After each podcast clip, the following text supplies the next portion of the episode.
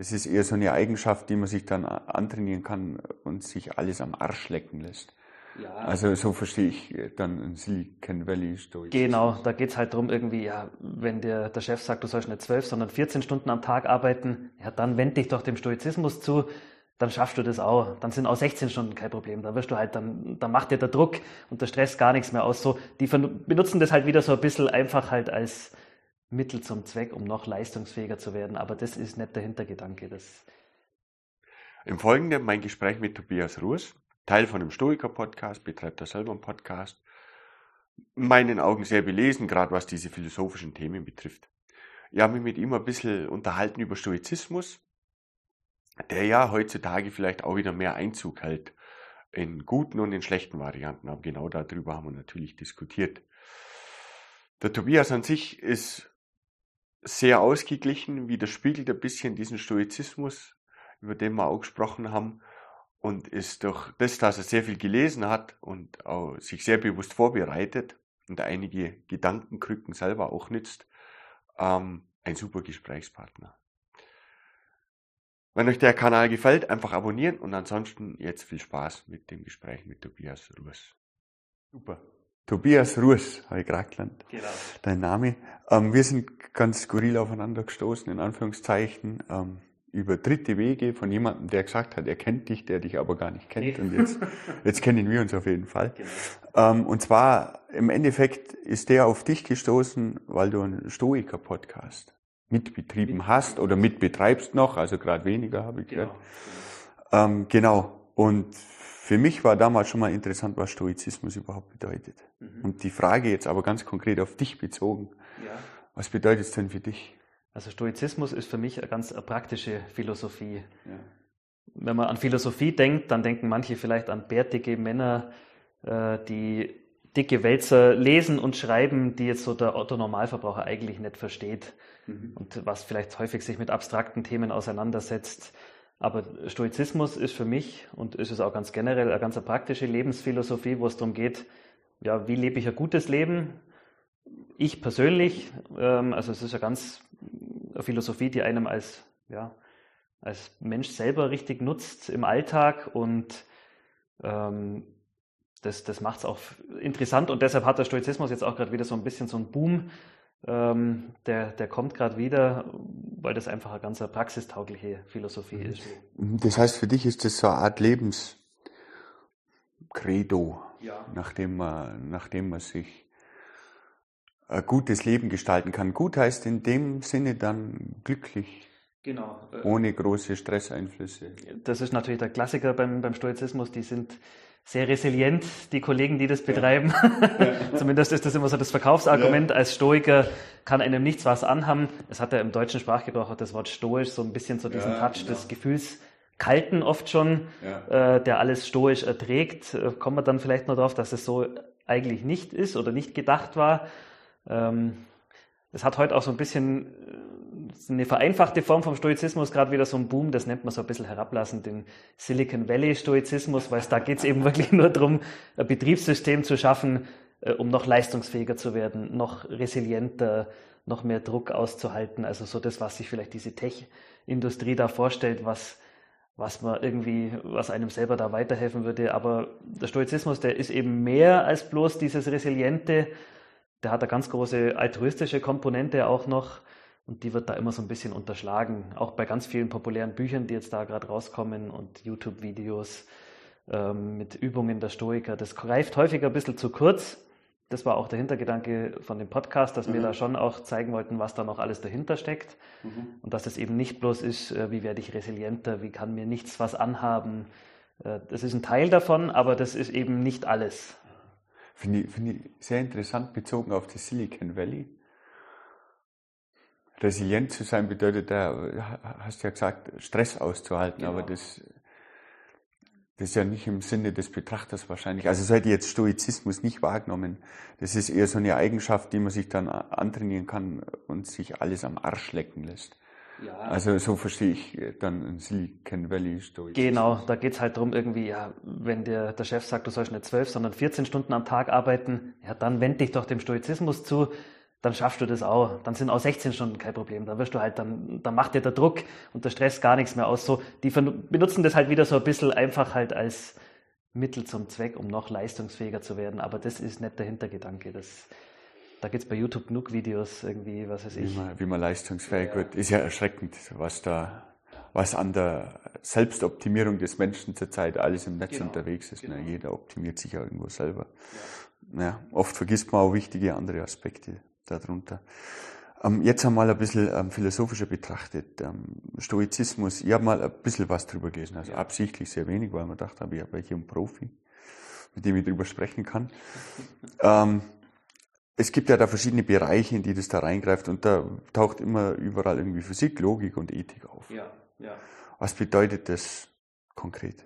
Also die, die Stoiker, obwohl es eine sehr praktische Philosophie war, da ging es dann häufig um Fragen eben wie, was ist, ist das richtige Denken, was sind meine richtigen Werturteile, aus denen leiten sich dann halt die richtigen Handlungen ab. Mhm. Aber um das alles zu wissen, ja, was ist denn eigentlich richtig und falsch, kommen auch die natürlich ohne den Theorieteil nicht aus. Also das mhm. ist jetzt zwar eine sehr praktische Philosophie, aber es gibt schon auch so ein Curriculum, sage ich mal, das dem zugrunde liegt, was die gelernt haben, wenn man Stoiker werden wollte. Und das haben sie eben diese drei großen Teilbereiche unterteilt, Logik, Physik und Ethik. Aus denen haben sie dann ihre vier Kardinaltugenden abgeleitet. Die tauchen in dem Zusammenhang dann auch immer wieder auf. Mhm. Also Mut, Selbstbeherrschung, Weisheit ähm, und Gerechtigkeit. Mhm. Das sind diese vier Kardinaltugenden. Ja, und äh, eben diese großen Teilbereiche Logik, Ethik und Physik. Mhm. Die sind ähnlich mit den Begriffen, wie wir sie heute verwenden, aber nicht hundertprozentig deckungsgleich. Also man darf das jetzt irgendwie nicht so mhm. eins zu eins übersetzen. Ähm, bei der Physik geht es ganz grundlegend darum, auch bei denen, wie ist die Welt eigentlich aufgebaut. Mhm. Und auch das macht den Stoizismus aus der heutigen Sicht ganz attraktiv, weil das gar nicht so weit weg ist von dem Weltbild, wie es wir heute haben. Also im Vergleich zum Christentum, das ist also eine klassische Zwei-Welten-Lehre mit Diesseits und Jenseits. Und bei den Stoikern, die waren knallharte Materialisten, also es gibt nur das Hier und Jetzt. Ähm, und alles besteht halt irgendwie so aus Atomen und zerfällt und entsteht und sowas. Also die sind da recht nah an dem dran, wie man es vielleicht heute, zumindest die meisten Leute irgendwie verstehen, das mhm. Universum und den Aufbau. Dann waren die auch Deterministen. Gibt es ja heute auch relativ viele Anhänger davon. Also alles hat Ursache und Wirkung, mhm. bis irgendwann halt zurück zur ersten Ursache. Mhm. Das ist auch noch ganz ein wichtiger Bestandteil von der stoischen Physik. Und dann haben die noch mit drin, mhm. dass alles vernünftig organisiert ist. So ist das da immer wieder geschrieben. Vernünftig organisiert würde man vielleicht heute auch sagen, ja, Naturgesetze liegen dem zugrunde. Also es passiert jetzt nicht in einem Moment so und im nächsten ganz anders, sondern das hat alles seine Ordnung. Ähm, bei denen taucht dann immer noch so ein bisschen, und da kann man jetzt drüber streiten, auf, dass alles, die, wir leben in der besten möglichen Welt. Vernünftig organisiert heißt bei denen die beste mögliche Welt. Da lässt sich sicher drüber streiten, ob das jetzt so ist. Die leiten da dann ganz viel davon ab, ähm, aus ihrer Philosophie und aus der Betrachtung. Äh, da kommen wir dann auch noch drauf vielleicht, aber das würde ich jetzt mal vielleicht sagen, kann man vielleicht schlucken oder auch nicht. Ob wir wirklich in der besten möglichen Welt leben. Ich finde, da kommen jetzt zwei Aspekte zusammen. Ne? Du hast ja den De Determinismus erwähnt. Also viel Wahl haben wir ja nicht, dass wir hier sind, wo wir sind. Äh, genau. Im Endeffekt. Ja. Deswegen stellt sich die Frage ja nicht, ob das die beste Welt ist. Also, so gesehen, ne? Ja. Ich habe mir da mal was gedacht, ich habe ja. mal was gelesen über so Multiversumstheorie ja. und die haben das verglichen mit so einer Badewanne voller Seifenblasen. Ja. Äh, und ein, ein Universum, das eben nicht stabil ist, weil da irgendwelche Naturgesetze überhaupt nicht zueinander passen, ist wie eine Seifenblase, die entsteht und gleich wieder zerplatzt. Unter andere, die relativ stabil entsteht, sind halt zum Beispiel wir, wo die Naturgesetze stimmig aufeinander passen und von dem her stellt sich die Frage nicht, ist es die beste mögliche Welt, sondern ist es halt eine, die funktioniert, Welt. ist es die Welt. Äh, von dem her haben wir da auch keine große Wahl. Also das, das, auch, das, das trifft auch mein Verständnis von dem Universum, wie ich sehe, ganz gut. Ne? Und es gibt, eigentlich gibt es nur zwei Möglichkeiten. Es gibt alles oder es gibt nichts. Genau. Zufällig sind wir da, wo wir gerade sind, also muss es wohl was geben. Ja, genau, genau, genau. Und, und was anderes auszuschließen, macht von vornherein keinen Sinn. Ja. Warum soll man, soll man Welten mit anderen physikalischen Gesetzen ausschließen? Genau. Macht eigentlich keinen Sinn. Und von dem her lässt sich auch da ganz gut an die stoische Philosophie anknüpfen. Ja. Die haben es halt Vernunft genannt. Wir würden heute vielleicht sagen Naturgesetze. Ja. Aber es ist irgendwie organisiert, es ist irgendwie stimmig alles. Passiert jetzt äh, nichts zufällig, sondern Ursache und Wirkung.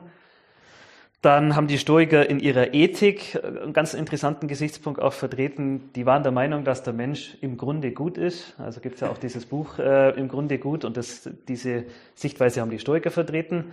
Die haben also gesagt, wenn du jetzt zum Laster neigst oder bei denen gibt es halt Tugend und auf der anderen Seite Laster, dann ist es eher der gesellschaftliche Einfluss. Gibt ja auch die Vertreter, die das genau andersrum sehen. Die sagen, der Mensch ist eigentlich vom Grunde her schlecht und nur die Gesellschaft hält ihn einigermaßen im Zaum. Aber die Stoiker waren da eben nicht dieser Meinung. Die haben gesagt, der Mensch neigt zur Tugend, wäre eigentlich unbeeinflusst im luftleeren Raum, sage ich mal, wäre der Mensch eigentlich tugendhaft. Da leiten die dann auch ganz viele ihrer Handlungen eben draus ab und das finde ich irgendwie auch ganz interessant, lässt sich sicher auch. Ja. Glaubst du daran, dass der Mensch tugendhaft ist? ich war eigentlich immer anderer Meinung. Äh, das Buch im Grunde gut äh, habe ich dann auch mal gelesen, ja. das da irgendwann die letzten Jahre rauskommt. Das legt schon ein, eindrückliche Beweise eigentlich vor, dass es vielleicht doch so ist, dass der Mensch. Also ich gehe davon aus, ja. sonst funktioniert meine Welt nicht. ja, keine Ahnung. Ähm, man muss ja Annahmen treffen und man kriegt viel zu viel erzählt, dass die, die Menschen immer schlecht sind oder eigene Vorteile suchen oder was auch immer. Eigene Vorteile darf jeder suchen. Ja. Es gibt größere Narzissten, kleinere Narzissten und dann kommt am Ende irgendwas dabei raus. Aber das hat nichts mit der, mit der persönlichen Einstellung zu tun. Mhm. Aber viele leiten dadurch ab, böse oder schlecht zu sein. Und mhm. das ist das Problem, mhm. das da draus entsteht. Dass wenn jemand äh, was für sich tut, vielleicht ist es durch Neid getriggert, weiß es nicht. Finde ich ein schwieriges Thema, ähm, genau. darüber zu philosophieren, ja. wer, wer jetzt gut und wer schlecht ist in seinem Handeln und in seinem Treiben. Es hat ja jeder seine Beweggründe. Ja. Ne? Ja. Und die Stoiker würden jetzt eben argumentieren, diese Beweggründe, die dich eher zu den schlechten Handlungen treiben, die kommen durch einen gesellschaftlichen Einfluss. Ja, du hast gerade schon gesagt, Neid äh, und solche Sachen, aber eigentlich im unbeeinflussten Zustand wärst du eher. Im luftleeren Raum, das heißt, wenn ich, wie Adam und Eva auf der grünen Wiese, aber dann wäre schon wieder die Wiese da, ne? Dann könnte man Adam schon wieder einen Apfel wegessen oder was auch immer. Ja. Oder sagen wir mal so, nur unter Stoikern wäre wär das kein Problem. Also wenn alle so sind wie die Stoiker, äh, Ja. Was auch noch interessant ist, der zweite Aspekt der stoischen Ethik ist, dass die Menschen eben altruistisch eigentlich sind. Ja. Das ist bei den Stoikern auch ein Riesenpunkt, der eben mit diesem Silicon Valley Stoizismus häufig komplett ja. unterschlagen wird. Passt da vielleicht auch nicht so ganz gut ins Weltbild, den anderen helfen zu wollen. Aber die Stoiker waren der Meinung, äh, von Cicero gibt es da eine schöne Passage, dass der Mensch von Natur aus ja eigentlich so Strukturen bildet wie Vereine, äh, Parteien, mhm. Staate, Staaten, Städte und sowas. Das das sieht man überall auf der Welt, über alle Zeiten. Also der Mensch neigt da dazu, das zu bilden und sich um andere Menschen zu kümmern und so was. Und das war dann eben der zweite Aspekt. Also die Stoiker sind einmal halt äh, ja, nach außen hin altruistisch und glauben eben an das Gute im Menschen, dass der Mensch zur Tugend neigt. Also das ist so sind jetzt die Kernpunkte von der stoischen Ethik und jetzt noch, äh, vielleicht ja. noch ein Satz zu der Logik. Ja.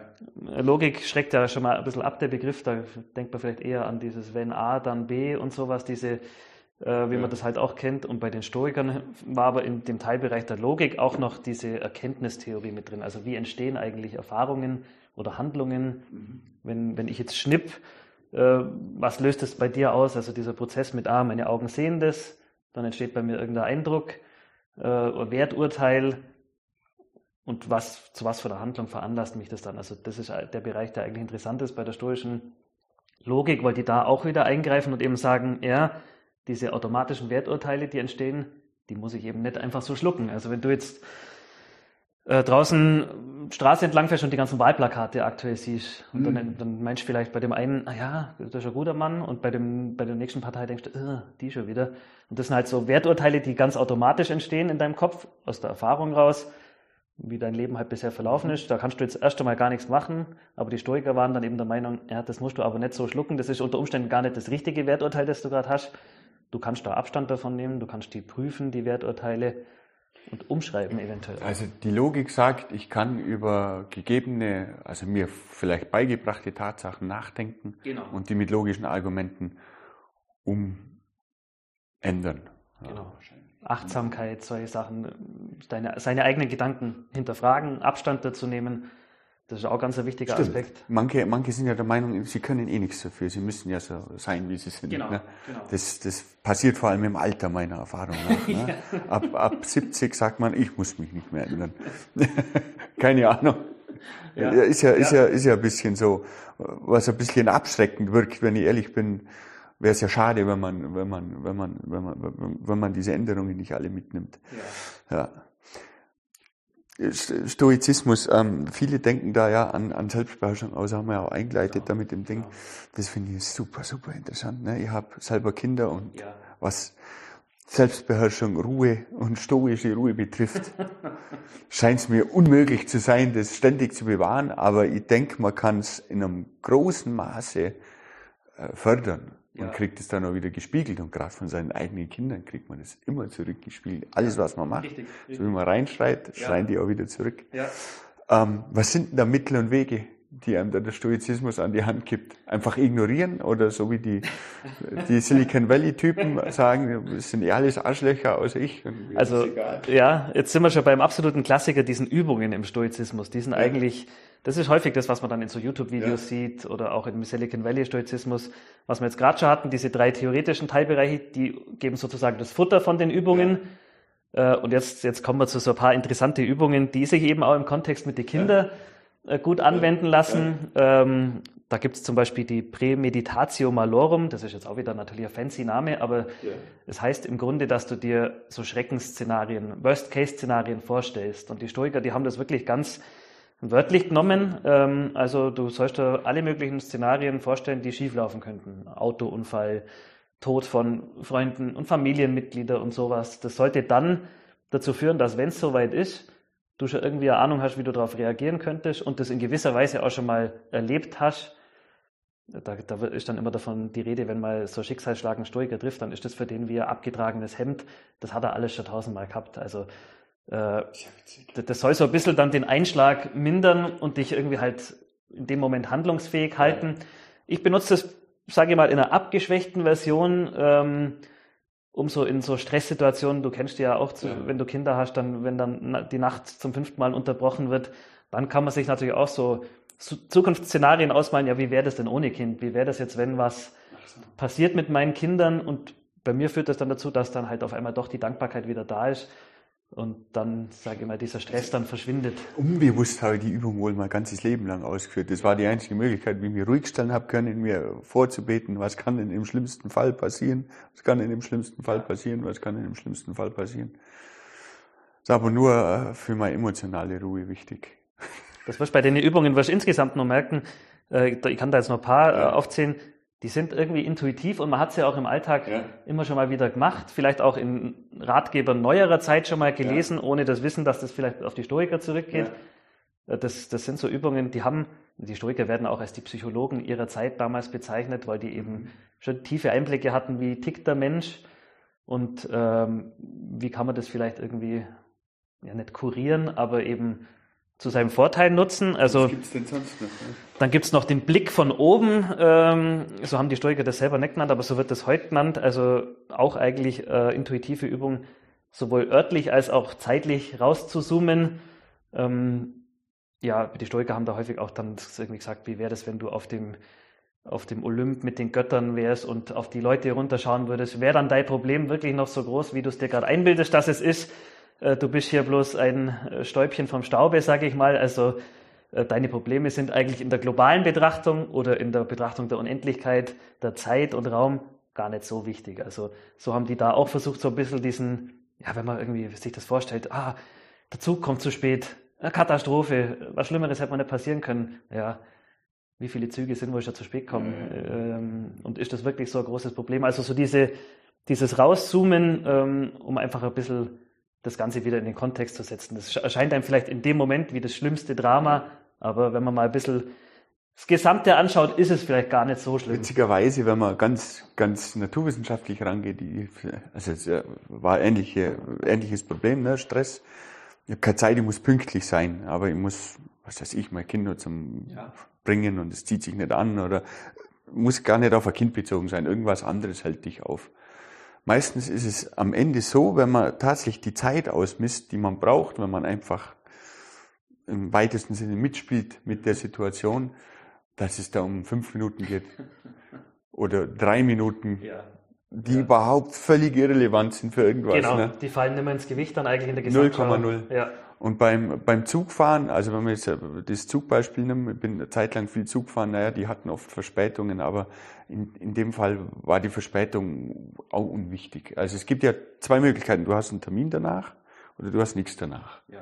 Wenn nichts danach hast, wunderbar. Sitze nicht daheim vor der Glotze rum, sondern sitze im, genau. im schlimmsten Fall im ICE vom Handy rum oder was auch immer. Ja. Wenn ich einen Termin habe, dann komme ich da zu spät. Ja. Und kein Mensch kann mir böse sein. Ich, der Zug ist gefahren. Ich kann, nicht in der Hand. Ich ja. habe es nicht in der Hand. Beides ist völlig tragbar. Und eine neuere Formulierung von dem Blick von oben wäre vielleicht auch noch, ja, was man häufiger liest, also hat schon fast so Kalenderspruchcharakter. In einem Jahr, wenn du zurückschaust, ist es dann, denkst du überhaupt noch dran, zum Beispiel an den verspäteten Zug? Hat ja. das in, in, einem Jahr noch Bedeutung für dich? Wenn nein, dann braucht es das auch jetzt nicht haben. Das, das hat bei mir ganz spät eingesetzt. Das, was weil du sagst, das, das sind Alltagsdinge, aber das war bei mir ein ganz später Reflex, dass ich checkt habe, jetzt lassen wir mal vier Wochen vorbei. Ja. Das ist einfach Ärger, den man sich in dem Moment sparen ja. kann. Aber lernt man halt dann auch erst dazu, gell? Ja, in, de, in dem akuten Moment kannst du ja. das Gefühl nicht sparen. Aber du, du kannst es abmildern und die nächsten Tage deutlich, deutlich einschränken. Akut wird, wird man sich immer aufregen. Ja, das haben sogar die Stoiker, haben sogar die Stoiker äh, zugestanden. Auch die waren jetzt keine kompletten. Eisblöcke, an denen da alles abgeprallt ist. Die haben auch gesagt, so gegen diese ersten Impulse, Ärger, Wut, Neid und sowas kann man nichts machen. Man kann halt dann mit den Übungen und so weiter versuchen, die ein bisschen in die richtigen Bahnen zu lenken, in den Griff zu bekommen. Aber die haben jetzt auch nicht irgendwie sich da so äh, abgehoben gesehen, dass ihnen gar nichts was anhaben kann. Die haben schon diese Voremotionen, haben die das dann irgendwie genannt, schon zugestanden. Genau. Andere äh, Übungen, das ist dann wieder so ein bisschen klassischer, wie man sich vielleicht so die Schule von damals auch vorstellt, sind so Dogmata heißen die, also einfach so Sinnsprüche vorgesagt. Mhm. Die sind heute großteils zu Kalendersprüchen verkommen. Carpe diem kennt man noch. äh, oder Memento Mori. Und da haben die eben ganz viele gehabt, aber bei denen war das eben nicht bloß irgendwie so ein leerer Kalenderspruch, sondern die haben halt den Unterricht gehabt, tagsüber. Und dann, wenn die, äh, wenn die Situation kommen ist, wo sie vielleicht irgendwie eine Stressbelastung hatten, dann haben die, häufig haben die dann noch so Büchle dabei gehabt, Vademecum hießen die dann so kleine Büchle mit Erinnerungen. Und da haben die dann gesehen, ah ja, Memento Mori, und dann hat es bei denen wieder das getriggert, alles, was sie dazu wissen. Und das hat halt dann die Situation wieder ein bisschen in Relation gesetzt. Also man mhm. kennt da viele von diesen Sprüchen, wenn man sich damit befasst, aber die meisten sind, wie gesagt, erkenne dich selbst und sowas, das sind ja schon fast alles so Floskeln irgendwie. Mhm. Genau. Was auch noch interessante Übung von den Stoikern war, war das Handeln unter Vorbehalt. Das kennen vielleicht manche irgendwie aus der Religion, wenn man zum Beispiel sagt, so Gott will. Also die haben, äh, bei den Stoikern ist ja ganz wichtig, die Motivation zählt, nicht mhm. das, was dann am Ende rauskommt. Also mhm. wir haben jetzt zum Beispiel, wir nehmen jetzt gerade einen Podcast auf, mhm. du hast die Technik vorbereitet, die ist etabliert, du hast das schon ein paar Mal gemacht, wir haben uns mhm. inhaltlich vorbereitet. Mhm. Wenn es dann nicht klappt, weil jetzt der Blitz einschlägt äh, hier ins Gebäude, ja, dann können wir nichts dafür. Du hast gerade auch schon gesagt, das Beispiel mit dem Zug. ist momentan schön Wetter, ist nicht zu erwarten, aber könnte ja sonst irgendwas passieren. Ja, ja, ja. Oder beim Zug hast du das Beispiel gerade schon gebracht. Du warst rechtzeitig am Bahnhof, wenn er dann nicht kommt. So ist es dann. So ist es dann. So ist es dann. Also Wahlsprüche, das sind ja, das, das geht ja an Meditation ran, oder? Weil man sich gewisse Dinge aufsagt immer wieder. Es gibt ja auch die, so, ja, so Übungen, bei denen man sich am Morgen die drei Dinge aufsagt, genau. für die man dankbar ist oder was auch genau. immer. Genau. Ähm, das hat ja mittlerweile auch richtig biologische Hintergründe. Ne? Man kann das heutzutage alles auch nachweisen, dass das wirklich funktioniert ja, und ja. einen Effekt hat. Ja. Genau. Man, man ändert einfach seine Grundeinstellung und ne, man bringt die Waage in die richtige Richtung zum Kippen, wenn man das genau. morgens, viele werden es morgens machen müssen. Aber untertags kann man das, das manchmal nutzen, dass man sich einfach denkt, ne, Abstand gewinnen. Finde ich, finde ich, sind aber auch nicht zwanghaft jetzt formuliert vom Stoizismus aus gesehen. Also die haben jetzt da auch kein, na, es gibt ja so manche äh, Lehren, ja. die sehr hart sind ja, ja. mit ihrer Umsetzung, keine Ahnung. Spätestens beim Kampfsport oder so, mach so und so viele Übungen am Tag, mach das und das. Mhm. Gibt es das im Stoizismus da auch so in der Form? Kann man jetzt so und so sehen. Also der Stoiker ist eigentlich schon der Meinung, der übt immer. Der nutzt jede Alltagssituation, mhm. Um, um seine Tugenden, um tugendhaft zu sein da gibt es zum Beispiel, das, ähm, du kennst ja vielleicht auch dieses Buch Flow oder den, so ein Flow-State, wenn oh, du dich ja. irgendwie ganz in deiner Arbeit verlierst. Das wäre jetzt für die Stoiker eigentlich gar nichts, weil die sagen, in dem Moment bist du ja nicht mehr achtsam und überprüfst deine eigenen Motive nicht und so. Die sind, was das betrifft, schon, jetzt ich möchte nicht sagen zwanghaft oder sowas, aber so sich so im Moment zu verlieren, das wäre jetzt ganz unstoisch. Der stoische Weise, der das Idealbild von den Stoikern ist, der hat seine eigenen Motive jederzeit griffbereit. Ja. das ist aber schade. Keine Ahnung. Also, man kann ja das, man kann ja Rosinen picken. Ne? Genau, genau. Und genau. sich das Beste raussuchen. Sich nicht im Moment verlieren, ja. weil man damit nicht mehr quasi sein, ja, wie du es vorhin gesagt hast, sein Handeln selber hinterfragt und überprüft und den Blick von oben verliert. Ist es das so wichtig, was ich überhaupt mache? Genau weil ich da vor mich hin, hinrödel in meinem großen Flow. Stoische Weise hat eigentlich immer ein Auge nach innen gerichtet, sage ich mal. Die haben da die ihre Bücher geschrieben, nicht im Flow. Nee, nicht im Flow offensichtlich nicht. ja, das ist ja witzig. Ja, ja, das ist auch noch eine ganz bekannte Übung von denen, die, die heißt auch wieder Kontemplation des stoischen Weisen. Ja. Heißt auch nichts anderes, als dass du dir vorstellst, ein stoisches Vorbild steht jetzt auf deiner Schulter, sei es jetzt, also es gab ja nicht viele stoische Weise. Äh, zum Beispiel Sokrates wurde immer als, der war zwar kein Stoiker, aber der hatte so das Idealbild von einem stoischen Weisen oder Cato war dann auch noch einer.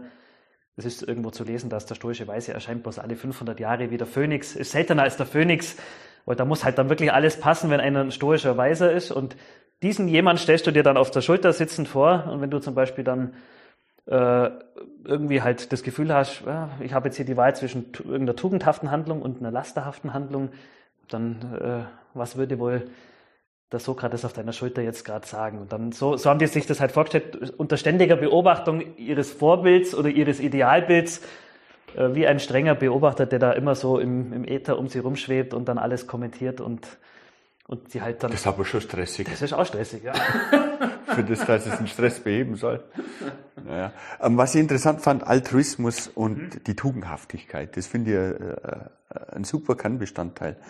Geht es so weit, dass die da sagen, wenn, wenn ich was gebe, fühle ich mich eh viel geiler, als wenn ich was nehme? Also ist es ja biologisch gesehen, reagieren wir eigentlich genau. viel positiver auf Schenken als beschenkt werden.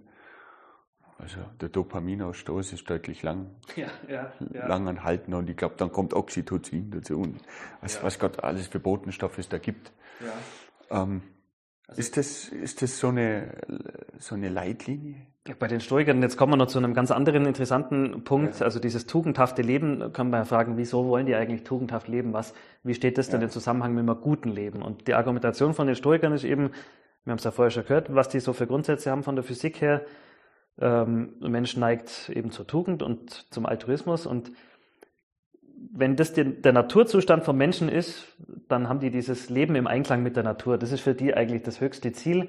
Wenn du im Einklang mit deiner und der Natur des Universums lebst, dann, dann bist du, dann hast du das gute Leben. Und äh, im Einklang mit der Natur, da leiten die dann eben auch ihre Tugenden daraus ab, eben Mut, selbstbeherrscht, mhm. gerecht und weise.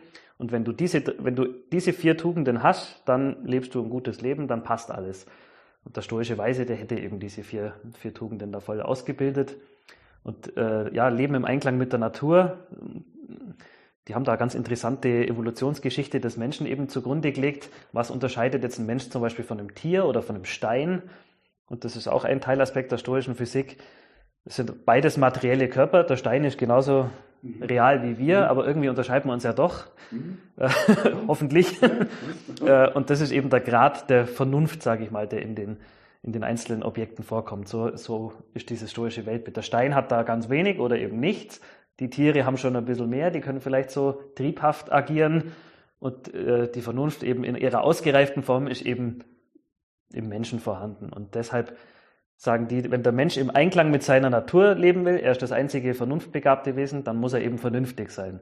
Und Vernunft, daher kommen dann wieder diese vier Tugenden. Also die haben das, das ist schon eine sehr komplexe Philosophie, aber die ist in sich schon sehr schlüssig. Also wenn man den, diesen Argumenten da so durchfolgt, wie es die Stoiker machen, das kann man jetzt hier nicht in, in voller Länge mhm. ausführen, aber daher leiten die eben diese Tugenden ab, wenn sie sagen, ja, das Universum ist vernünftig organisiert, der Mensch ist vernunftbegabt, ja, dann nutze die Vernunft und so, dann, dann lebst du ein gutes Leben. Und alles, was nicht Teil dieser vier Tugenden ist, ist für die Stoiker indifferent, nennen die das dann also eigentlich nicht von Belang. Also zum Beispiel Reichtum, Ansehen, das spielt für die Stoiker alles keine Rolle. Und deshalb, um jetzt auf deine Frage zurückzukommen, ist das Geben besser als Nehmen? wenn das in dem Moment eine tugendhafte Handlung ist für sie zu geben, dann ja. Aber ja, dann ist tugendhaft da irgendwie anders definiert noch, oder? Vielleicht verstehe ich das noch nicht richtig. Das heißt tugendhaft. Gegenüber, gegenüber welcher Moral? Also zum Beispiel jetzt, wenn wir mal die Tugend der Gerechtigkeit mhm. äh, nochmal nehmen, dann musst du dir eben bei jeder Handlung fragen, was ist jetzt in dem Moment gerecht? Mhm. Äh, bei der Tugend der Weisheit. Gerecht mit welchem Rechtssystem? Äh, ja, keine Ahnung. Ja, ja, ja, ja. Also gerecht aus meiner Sicht sind so einige Dinge, ja. die vielleicht nicht gerecht für andere sind. Ja, das Endziel bei den Stoikern ist die, die stoische Republik und das äh, Moral oder Ethik ja. zieht ja immer auch auf irgendeinen Endzustand hin und bei denen ist halt ja, wie kann ich da die, bei dieser Handlung jetzt selber ähm, tugendhaft sein und bleiben und wie schaffe ich es, dass der andere das auch kann? Wie schaffen wir es, dass alle zusammen uns näher dieser, dieser stoischen Republik annähern? Bei den Stoikern, dadurch, dass dieser altruistische Gedanke da auch so stark präsent ist, haben die sich auch immer gedacht, wie, wie kann ich denn dafür sorgen, dass wir schneller zu dieser stoischen Republik kommen? Und die Stoiker, die sind jetzt nicht so, ich mache nur das, was in meiner Macht steht, ich bin also Eremit, alles, was in der Welt draußen passiert, ist mir egal, wenn man sich die Leben der Stoiker anschaut, war das ja eigentlich überhaupt nicht so. Also hier zum Beispiel mhm. Marc Aurel, der war ja sogar Kaiser. Mhm. Ähm, viele von den Stoikern waren ähm, im Senat, also die waren jetzt mitnichten irgendwie, haben sich nur um ihre eigenen Affären gekümmert, so nach dem Motto, nur das kann ich wirklich selber beeinflussen. Also die waren schon auch sehr nach außen gewandt, eben mit diesem Ziel, äh, dieser stoischen Republik auch näher zu kommen, in der halt die Leute dann Möglichkeit haben, ihre Aber Tugende diese stoische Republik hätte jetzt zum Beispiel ein Recht, oder? irgendein Rechtssystem. Die würde sogar ohne die, Gesetze die kein, kein, Stimmt, die ja. würde ja gar keins brauchen. Von der haben wir leider kein, keine schriftlichen Nachweise. Das hat der Gründer äh, von, vom Stoizismus hat die formuliert, aber man kennt das bloß irgendwie aus Sekundärquellen, aber es ist bekannt. Aber das ist schon ein sehr loser Raum dann irgendwie. Keine, keine Ahnung, ich meine, das, das stimmt wohl, wenn ein, ein tugendhafter Mensch, der von allen als gut bezeichnet wird, also das nehmen wir vielleicht mal als Ausgangspunkt. Ne? Wenn, wenn, wenn 100 Menschen zu einem, oder alle Menschen von einem behaupten, das ist ein guter Mensch, ja. wenn du nur diesen Menschen zusammenpackst.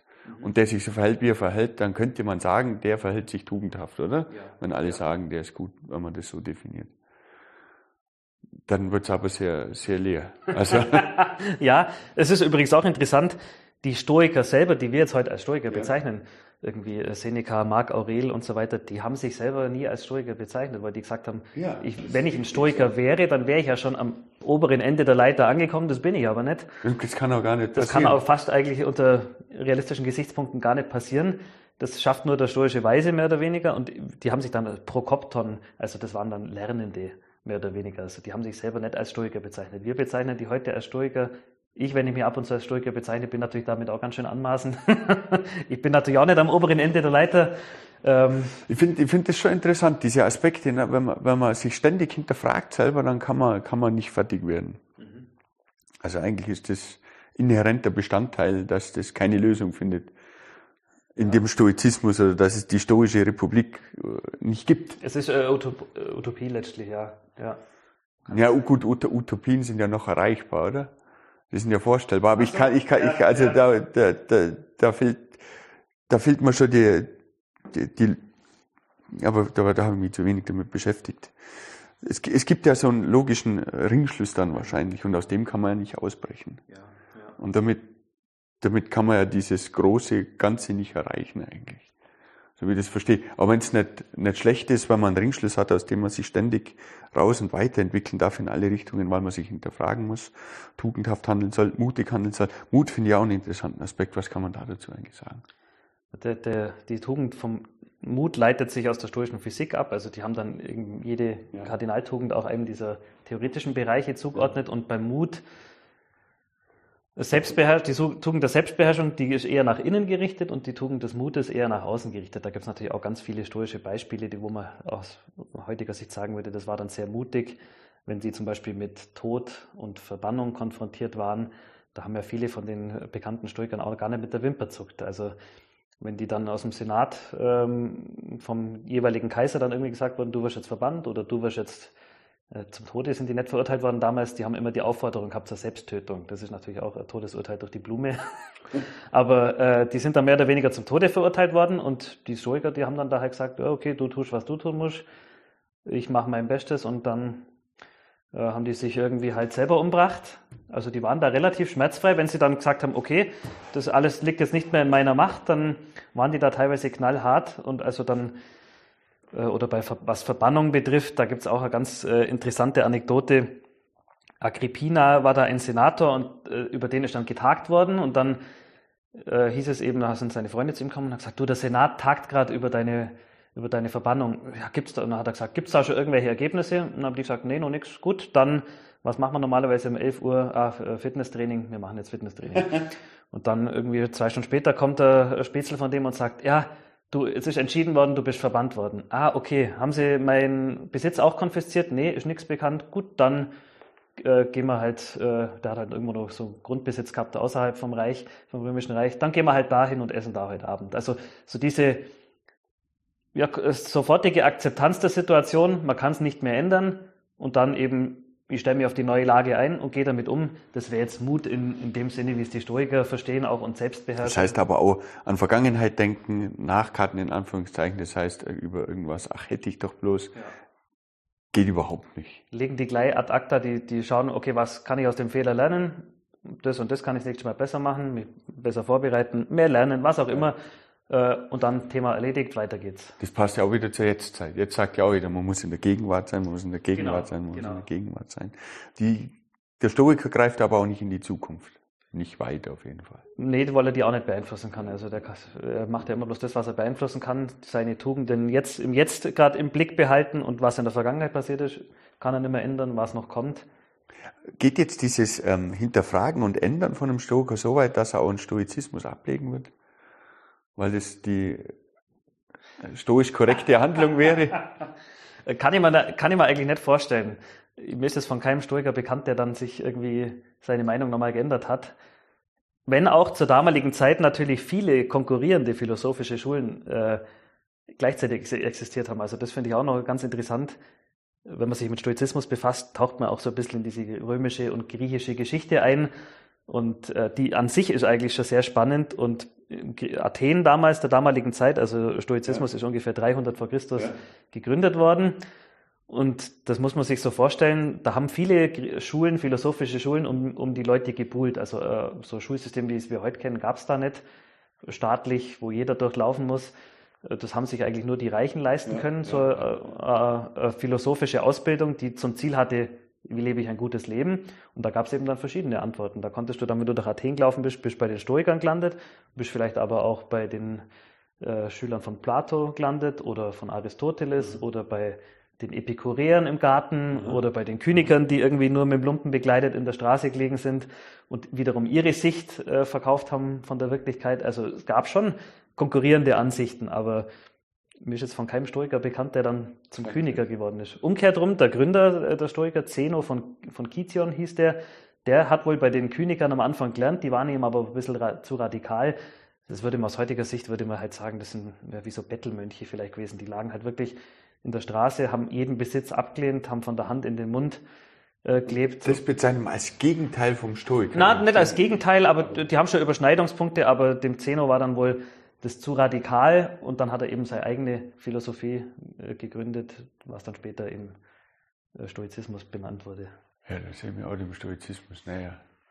Die Dinge so hinzunehmen, wie sie sind. Erstmal kann man viele Sachen nicht ändern. Ja. Gemein, wie es ist, dass man hier auf die Welt kommen sind und andere woanders, das kann ich durchaus akzeptieren und wahrnehmen, aber akut kann ich es jetzt nicht ändern, ja. Ne, in dem Moment, wo er auf die Welt kommt. Das stimmt.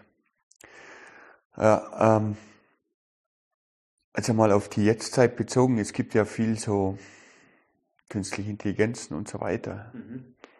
Wie ordnet sowas der Stoiker ein? Oder was heißt, was, das ist die falsche Frage. Sie eher meinen, ähm, es wird ja auf viel Angst dadurch geschürt. Ja. Ne?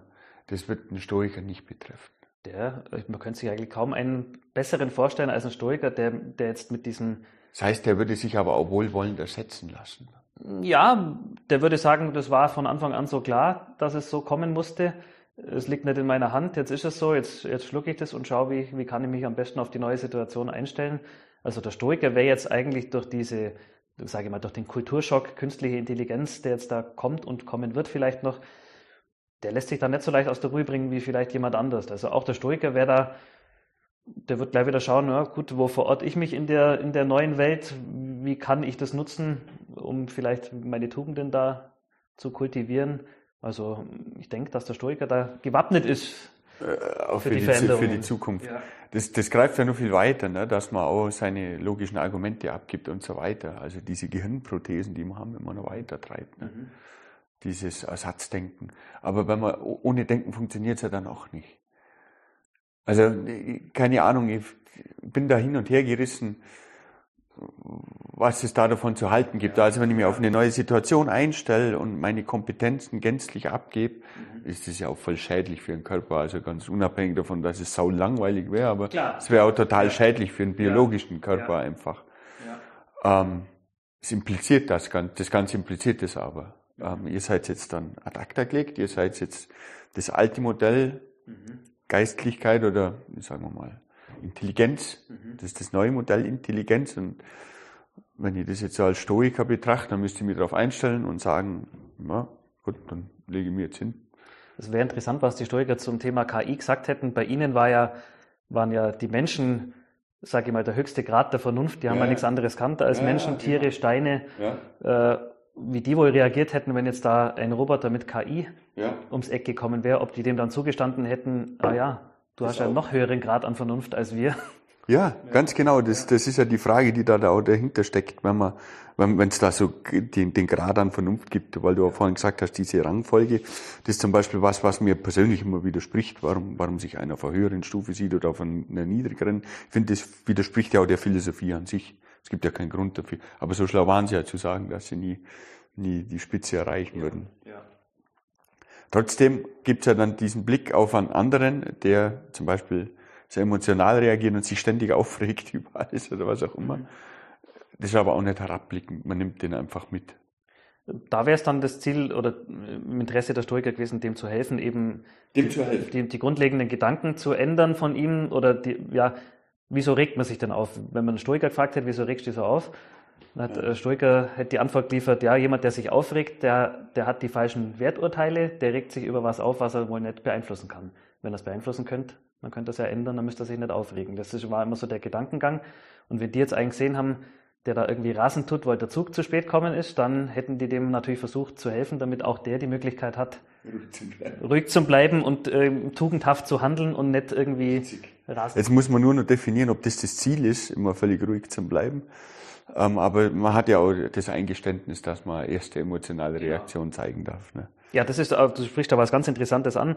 Viele sagen dann, ja, jemand, der, der alles schluckt, so wie es ist, also diese totale Akzeptanz ja. von den Stoikern, ist, wird derjenige dann nicht völlig lethargisch, wenn ich immer sage, ja, das war vorherbestimmt, ich habe es nicht in meiner Kontrolle und sowas. Das, das könnte ja dazu verleiten, dass ich sage, ich lehne mich jetzt zurück und lass alles so geschehen, wie es ist, weil es war ja eh schon so vorherbestimmt. Ja, gesagt habe, ja. Genau, aber offensichtlich war es ja nicht so. Die Stoiker haben das eben sozusagen genutzt, um, um den Stachel zu nehmen, wenn halt irgendwas passiert, bei sich, also damit ja. sie selber nicht da äh, so emotional dann darauf reagieren. Nach außen hin waren die aber natürlich schon bestrebt, sehr aktiv zu sein. Wir haben es ja vorher gesagt, Senatoren, Kaiser, Schriftsteller, also das waren schon Leute mit großem äh, Streben nach außen hin, anderen zu helfen.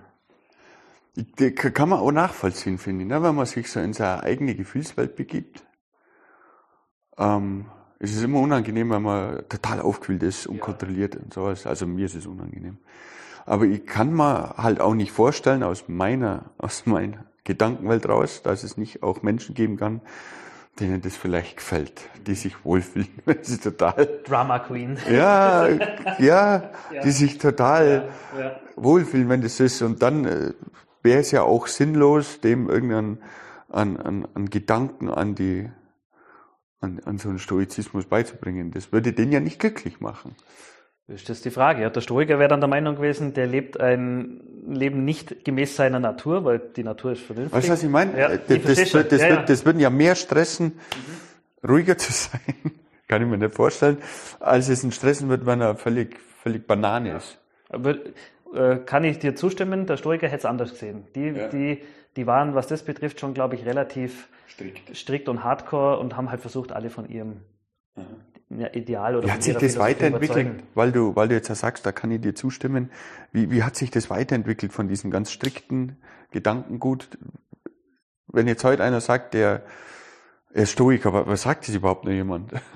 Wenig, wenig. Also äh, zur Geschichte vom Stoizismus äh, haben wir vorher schon gesagt, 300 vor Christus gegründet worden. Dann haben halt so in, in Athen die Oberhäupter alle paar Jahre gewechselt von der Schule. Und einer war dann dabei, der hatte auch so ein bisschen Expansionsdrang, der hat das Ganze dann nach Rom gebracht. Und dieser römische Stoizismus, das ist eigentlich das, was man heute hauptsächlich kennt, weil da die Schriftstücke halt überliefert sind. Von den alten ist kaum noch was da, da gibt es bloß irgendwelche Schriftrollen. Und man kennt eigentlich hauptsächlich diesen römischen Stoizismus und der ist dann eigentlich auch, ja, so Marc Aurel, so um die Größenordnung rum ist es dann langsam auch wieder so ein bisschen im Sande verlaufen, weil dann das aufkommende Christentum da viele Sachen abgeschöpft hat. Auch dieser Altruismus, Nächstenliebe und sowas, das entdeckt man ja im Christentum auch wieder. Und dann war einfach das Versprechen eines Jenseits war dann wahrscheinlich attraktiver als das, was die Stoiker gesagt haben, wenn du unter der Erde liegst, dann löst dich langsam auf und äh, hilfst irgendeiner Pflanze beim Wachsen. Und so ist es dann, wie so viele Philosophien schon vorher, dann halt auch langsam ja, zugrunde gegangen, ein paar Jahrhunderte nach Christi. Also so gesehen gibt es die Bewegung in der Form nicht mehr. Du hast ja auch dieses Buch damit gebracht, als Stoiker leben. Also genau. es gibt offensichtlich genug Menschen, die sich da drüber noch Gedanken machen und sich damit beschäftigen. Das kommt jetzt wieder, ja. Also es gibt tatsächlich so, sowas wie, oh, stellen wir es mal da daneben. Es gibt also tatsächlich auch sowas wie ähm, einen Personenkreis, der sich als Stoiker bezeichnen Ja, wollen. es gibt jetzt auch wieder so eine Community, äh, Modern Stoicism nennt sich die, also die versuchen ja. das halt auf, in die Moderne zu bringen und hinterfragen da halt auch manche Sachen, sind die noch so tragbar? Äh, wie eben ist der Mensch im Grunde gut und wenn man da zu der Erkenntnis kommt, nein, was würde das für einen Stoizismus bedeuten? Müsste man den irgendwie ummodeln? Und äh, man versucht es gerade halt so ein bisschen zu modernisieren und zu dem Buch vielleicht nur, äh, es ja. ist jetzt nicht von mir, ähm, es ist von einem Kollegen von mir, mit dem wir den Podcast äh, machen und mhm. gemacht haben und du hast mich im Vorfeld gefragt, ja. wenn ich ein gutes Buch zur Hand habe und das kann ich also guten ja. Gewissens empfehlen. Es gibt nämlich zum Thema Stoizismus, wer jetzt irgendwie beim Hören doch Interesse hat und sich denkt, oh, das klingt ganz interessant, da möchte ich mehr darüber wissen, da erscheinen täglich neue Bücher, bei, was gerade wenn man bei Amazon oder so schaut, ganz viel so Self-Publishing-Zeug. Ja. Und das ist halt häufig nur Müll. Müll, sehr an der Oberfläche gekratzt, Silicon Valley Stoizismus, schreibe in der frühen Tagebuch und du bist auf einmal perfekt, so nach dem Motto. Es gibt tausend solche Dinge genau, gerade momentan. Genau. Ja, ja, und der Markus hat sich eben da zum Ziel auch gemacht, das Ganze, wie wir es auch in dem Podcast machen wollten, halt ein bisschen breiter, ein bisschen mit der Theorie drunter auch zu versehen, dass halt klar wird, wieso soll ich denn Tagebuch schreiben? Ähm, wieso machen diese ganzen Übungen im, im Kontext der stoischen Philosophie Sinn? Er fragt in dem Buch auch, ähm, was heute noch so, so hingenommen werden kann und was vielleicht hinterfragt werden muss. Also äh, das kann ich nur empfehlen. So viel noch zu dem Buch. Ja, ähm, finde ich total interessant, wieder dieser Aspekt von dieser Selbstoptimierung, ähm, dass, das mit, dass du das mit diesem Stoizismus in Verbindung bringst, ja, weil im ja. Endeffekt hat das mit vom, vom Prinzip her, aber gut, das sind die Sichtweisen, ich kenne das auch viel zu wenig, aber ähm, beim Stoizismus gehe ich auf mein, auf mein Gemüt ein, mhm. beeinflusst das, versuche mich an dem zu orientieren, so, so wie es ich jetzt verstehen würde. Wenn ich mich selber optimiere, gehe ich nicht unbedingt von mir selber aus. Also Selbstoptimierung bedeutet ja auch vielleicht sogar eine gewisse anstrengende Veränderung hinter sich zu bringen. Mhm. Äußerst anstrengend, mhm. unangenehm, nicht nachzuvollziehen. und danach aber einen ganz anderen Punkt zu erreichen, indem man dann, mhm. also so wie so ein Maximum überwinden. Ne? Wenn ich jetzt gerade hier bin, muss ich halt jetzt über den Hügel und dann falle ich ja. runter. Ja. Und ich weiß jetzt nicht, ob ich als Stoiker den Hügel hochgehen würde ja, die Leute, die jetzt den Stoizismus, glaube ich, zur Selbstoptimierung hernehmen, die holen, wollen sich vielleicht aus dem Tal irgendwie rausholen, wenn sie sagen, ich bin viel zu emotional, äh, das behindert mich in meinem Alltag, äh, gibt es da nicht was, äh, damit die zum Beispiel mich nicht so aufregt, wenn der, der Sohnemann nachts zum fünften Mal ruft und so. Dann, da setzt dann vielleicht dieser Stoizismus im Kontext von Persönlichkeitsentwicklung an.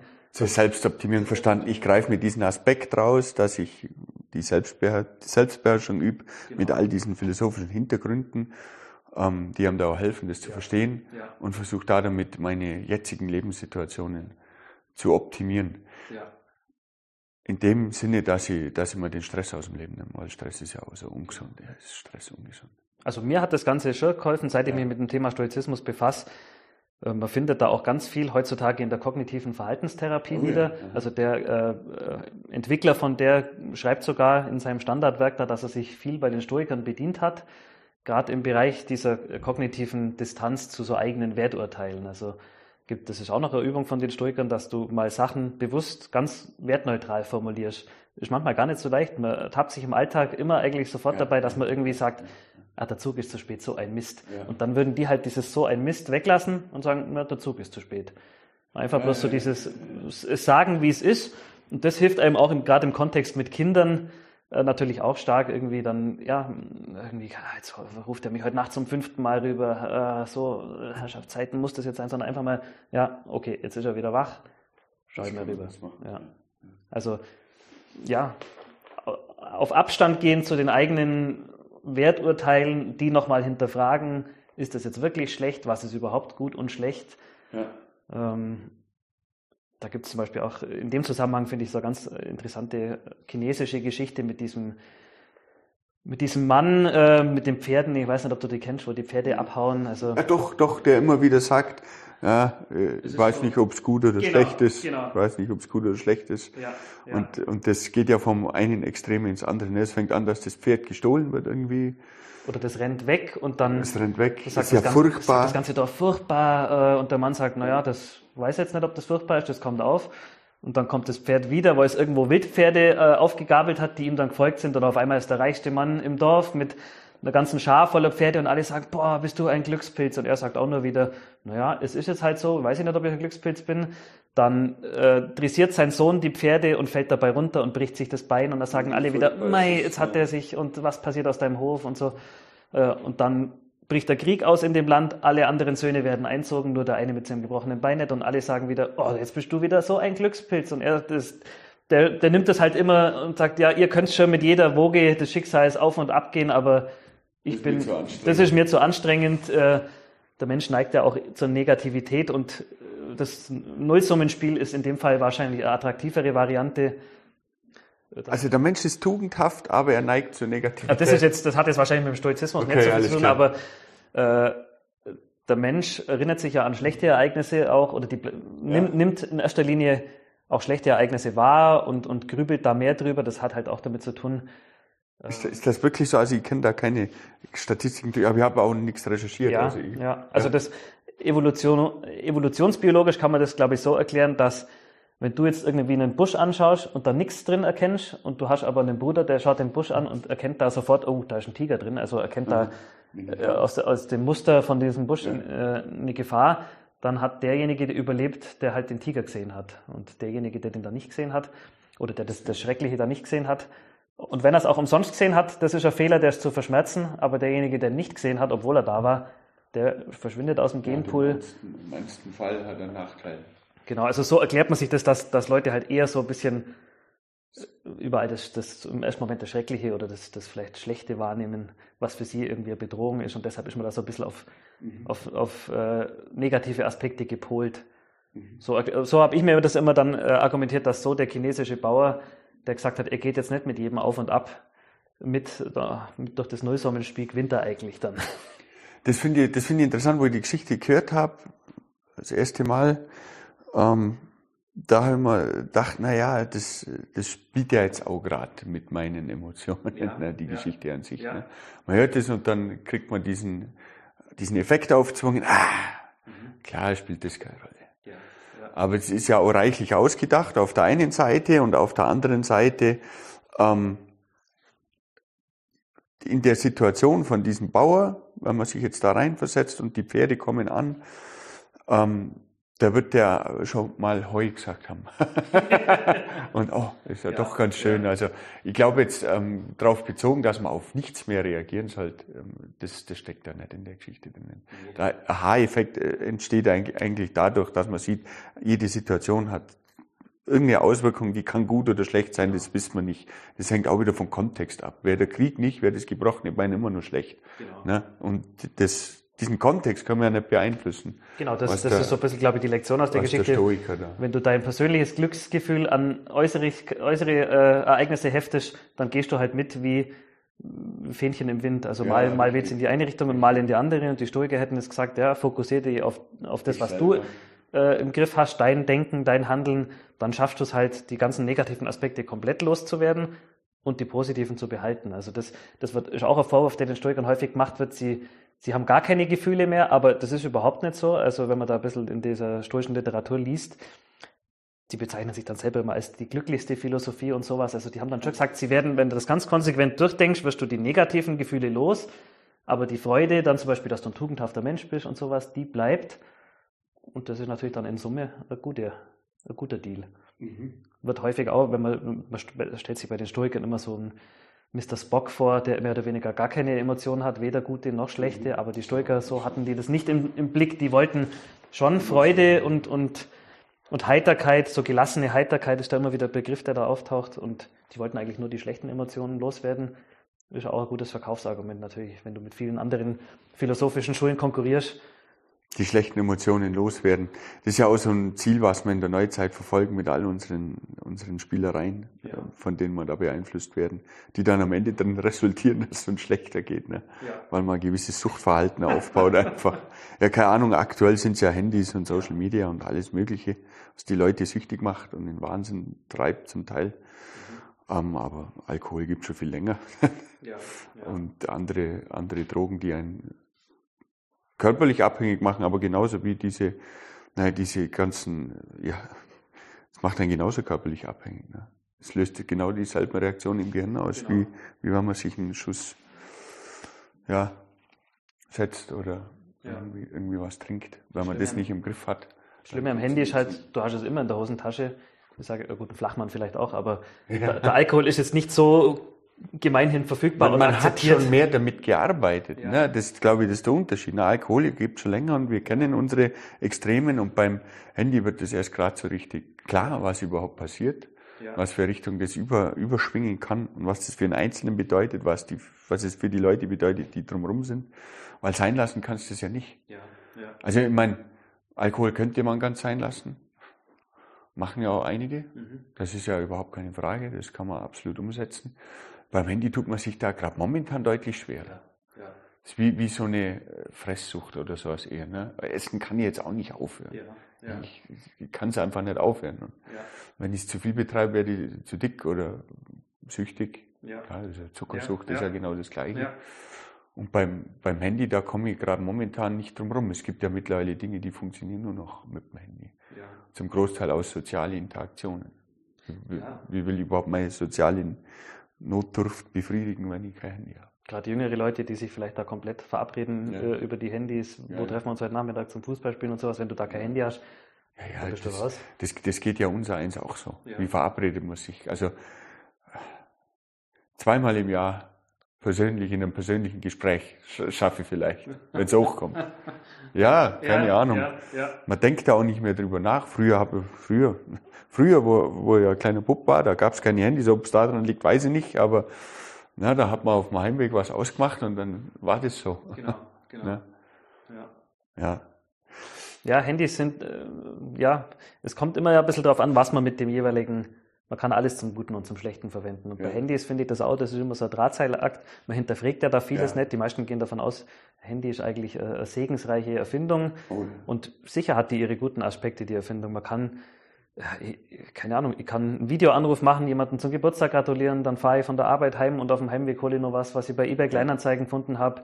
Da führt mir mein Handy direkt zu dem an die Haustür, ich sammle es ein und macht da eigentlich Sachen von on the go, sage ich mal, die wären früher undenkbar gewesen und die bereichern ja mein Leben schon in gewisser Weise, aber optimieren das Leben. Oder optimieren das Leben, genau. Und auf der anderen Seite habe ich halt wieder viele Sachen, äh, die, die habe ich so das Gefühl, verschwinden häufig so ein bisschen aus dem öffentlichen Diskurs, diese ganzen negativen Aspekte wie, ja, ich wollte eigentlich bloß ein kurzes YouTube-Video anschauen, jetzt hänge ich seit anderthalb Stunden drin. Äh, oder ich wollte bei Spotify bloß irgendwie ein Lied anklicken und jetzt, da gibt's 100 Millionen Lieder, welches soll ich denn jetzt nehmen? Also diese Überforderung und dann hängst du auch wieder ewig drin. Ganz, ganz physiologisch auch gesehen, sich das Zeug vor die Nase zu knallen. Ja. Kurz vor, bevor man ins Bett geht, ist ja einfach ungesund für den Schlaf und genau, das, genau. das hat ja noch andere Auswirkungen auch noch. Aber da bei dieser Selbstoptimierung, da muss ich immer an diesen romantischen alten Gedanken denken und der, der reizt mich so richtig.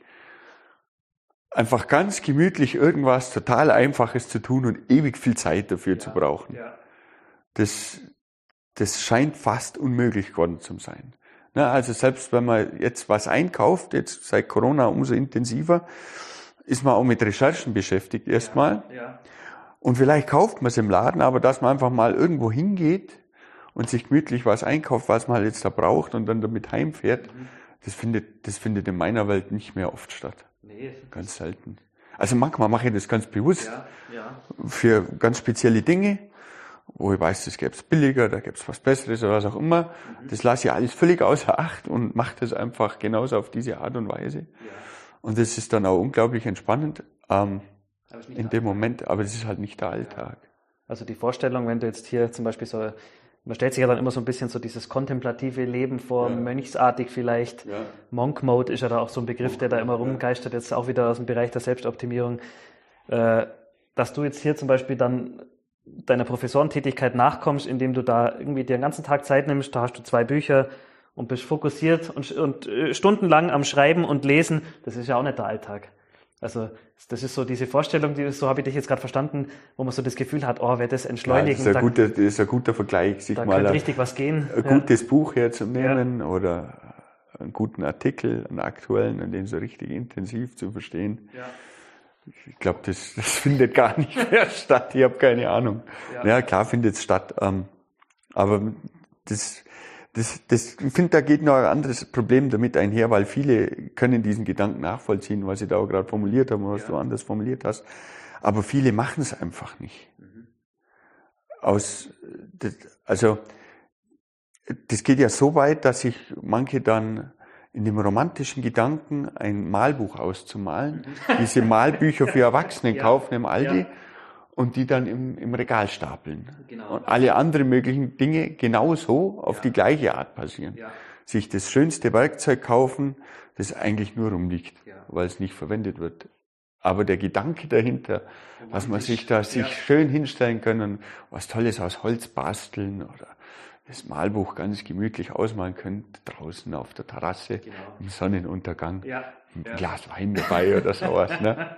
Das macht dann einfach keiner. Nee, und wer das doch mal macht, der wird auch feststellen, das finde ich auch ganz interessant, wenn du es wirklich mal schaffst, du irgendwie einen Tag dir freizunehmen, alle Ablenkungen ja.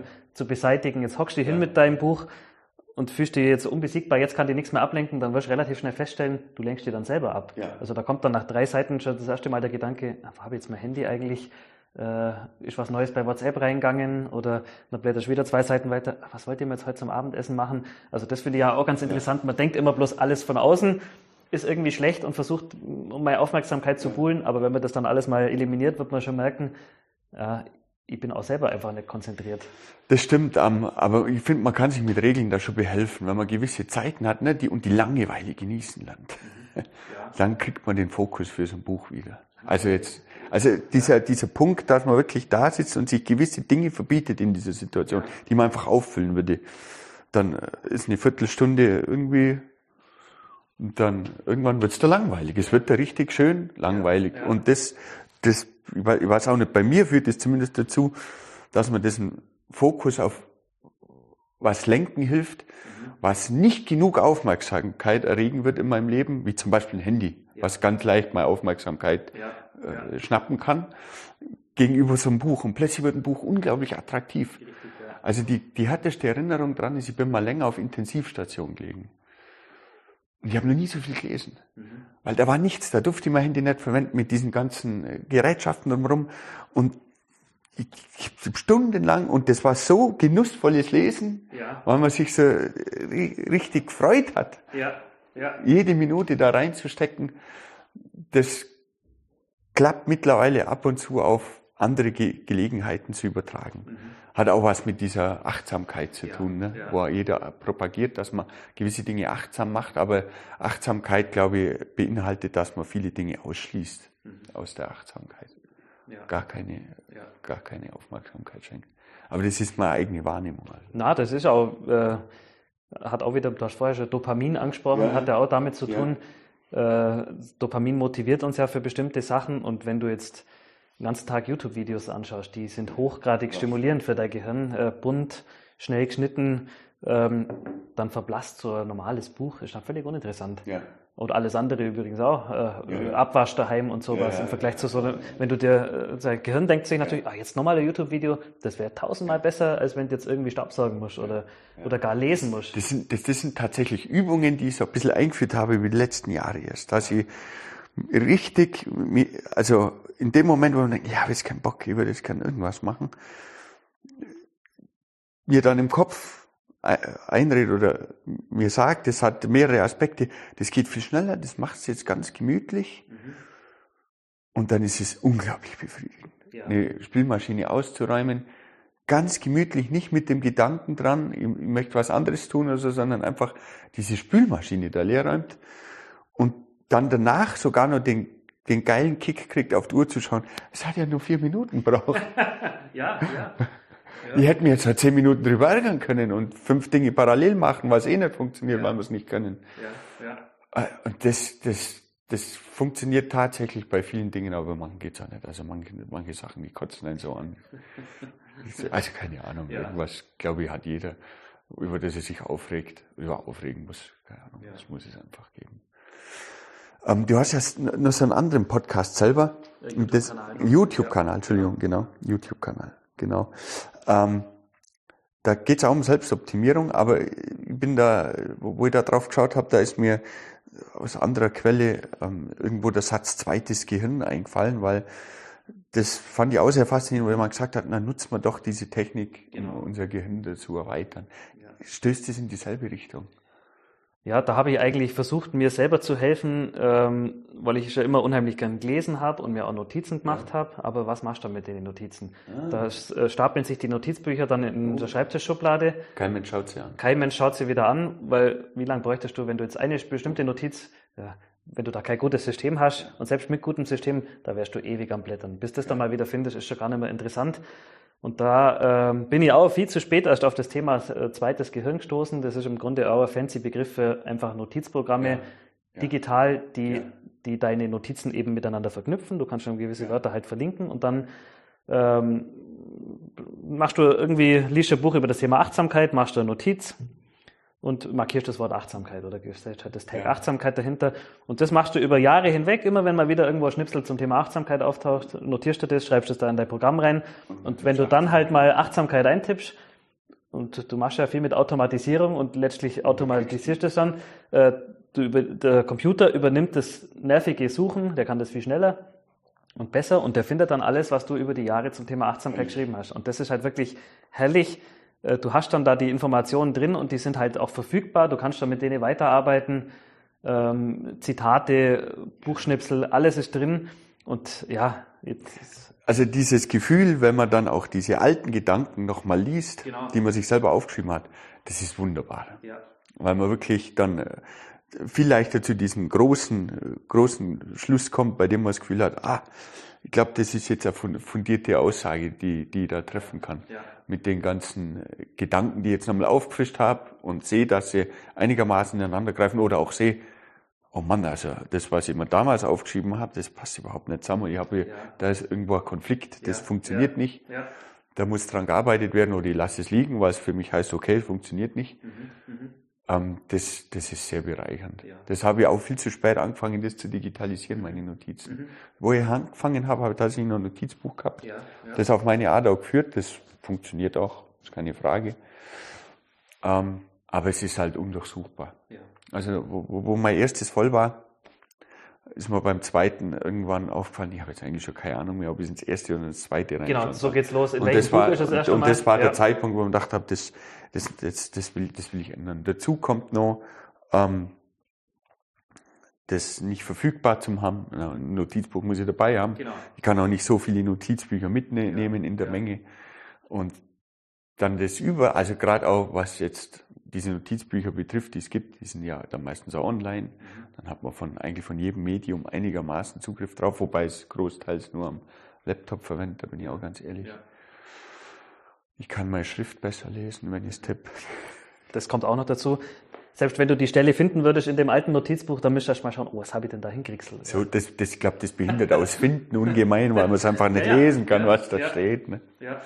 Ja, das, das sind, das sind äh, tolle Dinge. Was, was gibt's da für Anleitungen auf diesem YouTube-Kanal, wie man so ein zweites Gehirn anlegt? Genau, ich schaue mir da ein Programm beispielhaft an, gibt mittlerweile viele, die eigentlich, äh, äh, Logseq heißt das, das ist so Open Source mhm. äh, Programm. Das ist lokal oder ist das online? Das ist lokal, aber es äh, kannst du auch synchronisieren mit deinen anderen Geräten, die haben mhm. mittlerweile so einen mhm. Sync-Dienst und das ist eben nur, gibt's ein, das ist eins von vielen Programmen, die ähnlich funktionieren und ich habe eben da gesehen, oh, gibt's auf Deutsch gar nichts irgendwie. Mhm und habe halt dann selber mal so spaßeshalber ein paar Tutorials hochgeladen und habe dann gesehen, oh, die kommen gut an, mhm. ähm, auch von, dem, von den Reaktionen, von den Kommentaren und habe dann da jetzt einfach weitergemacht und schaue jetzt so. Was spricht für dich gegen sowas wie, was heißt ich, Google Notizen, die haben ja alle irgendwelche Notizprogramme. Ja, ja. Ist das tatsächlich der Faktor, dass es dann ein großer Dritter hat oder?